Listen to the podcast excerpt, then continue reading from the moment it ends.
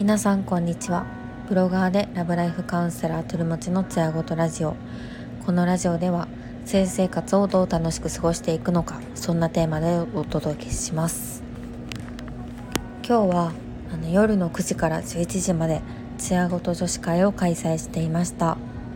まあ、性について、まあ、どんな話でもして OK だよっていう趣旨で開催させていただいているイベントなんですけど今回もすごく楽しかったです、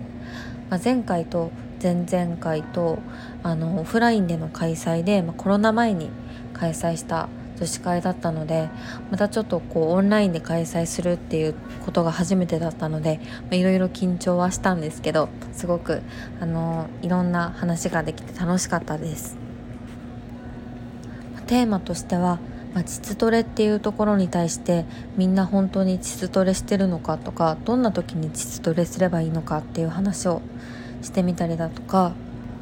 あとは、まあ、デリケートゾーンケアの話だったりとかあとはまあ意外とこう家であの裸で過ごしている人がすごく多くてそういった人にあの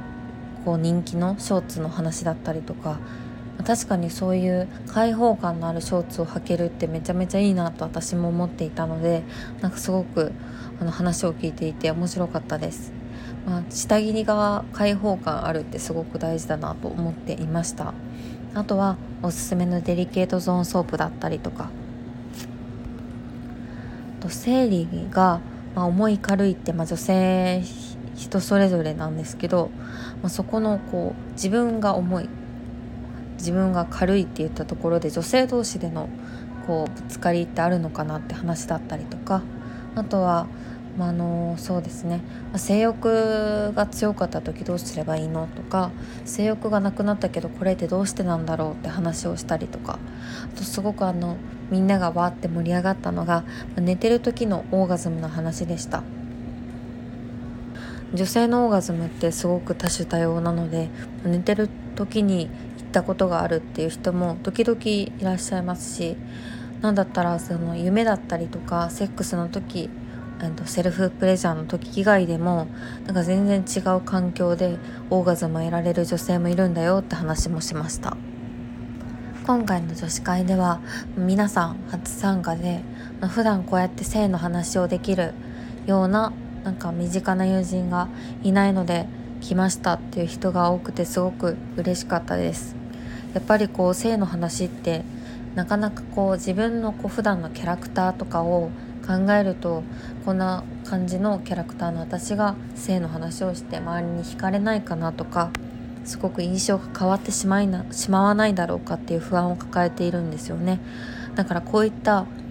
あの場所を設けることでなんか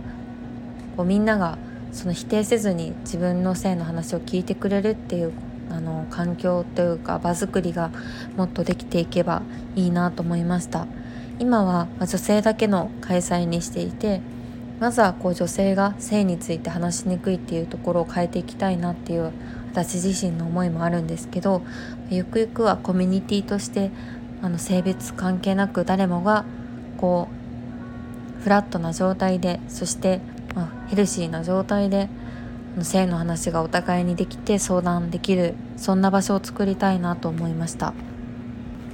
あ、なかなかその辺安全性っていうのをあの保つのが難しいなって悩んだことが過去にあったんですけど今回この私が開催したまほろのクラファンに賛同してくださった方や私たちが取り組んでいることなんか大切な人とずっと幸せでいられる社会だったりとか、まあ、性生活で悩む人をゼロにっていうあの理念に共感してくださる人たちが集まったコミュニティだったら、まあ、安全性が担保されるのかなっていうふうに考えたりしました、まあ、リターンとしては公式 LINE っていうのをあの、ま、クラファン支援者の方限定で考えていたんですけどなんか Slack のコミュニティとして試験的に運用してみるっていうのもありかなと思いました。今回つやごと女子会であの改めてこうみんなのこうニーズとかも聞くことができたのでなんか次に進められたらいいなと思っておりますなかなかこういきなり知らない人たちが集まるような場所に行くのってすごく勇気がいるんですけど集まってみるとすごくみんなあったかいしめちゃくちゃいい人ばっかりなんですよね。なんか自分のこう性の悩みに対してすごくポジティブにこう帰ってくるっていうそういう環境が素晴らしいなと思って今回もやってよかったなって思いました。なので次いつ開催しようかなと思ってるんですけど本当に2ヶ月か3ヶ月に1回は開催してみんなでワイワイお話できたらなっていうふうに思いました。とりあえずの感想になるんですけど改めて今回のツヤごと女子会のレポートも書きたいと思いますのでどうかお待ちいただけましたら幸いです。では。ここまで聞いていただきありがとうございました。また明日。